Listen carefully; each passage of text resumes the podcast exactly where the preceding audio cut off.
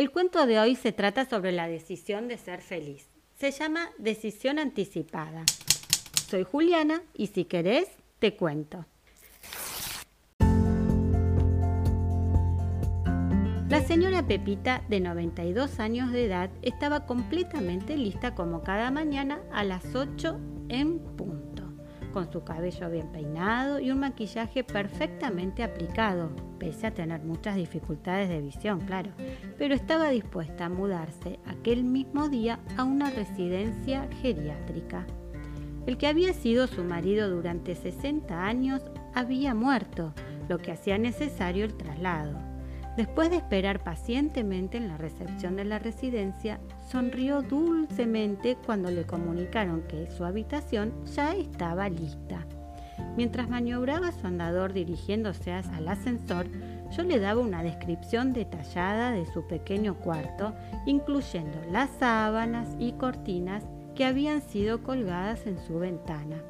Me encantan, dijo ella con el entusiasmo de un chiquito de ocho años al que acaban de mostrarle un nuevo cachorrito. Señora Pepita, usted aún no ha visto el cuarto. Espere un poco. Ah, eso no tiene nada que ver, dijo ella. La felicidad es algo que uno decide con anticipación.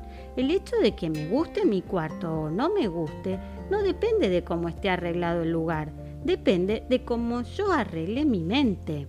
Ya había decidido de antemano que me iba a encantar.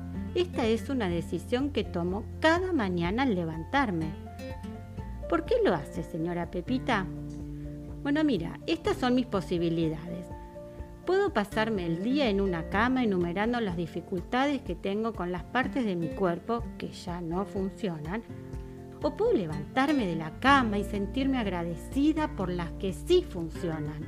Cada día es un regalo y he decidido que cada mañana me centraré en los regalos del nuevo día y en las memorias felices que he guardado en mi mente. Quiero vivir cada momento de mi vida. La vejez es como una cuenta bancaria. Uno puede extraer lo que ha depositado en ella.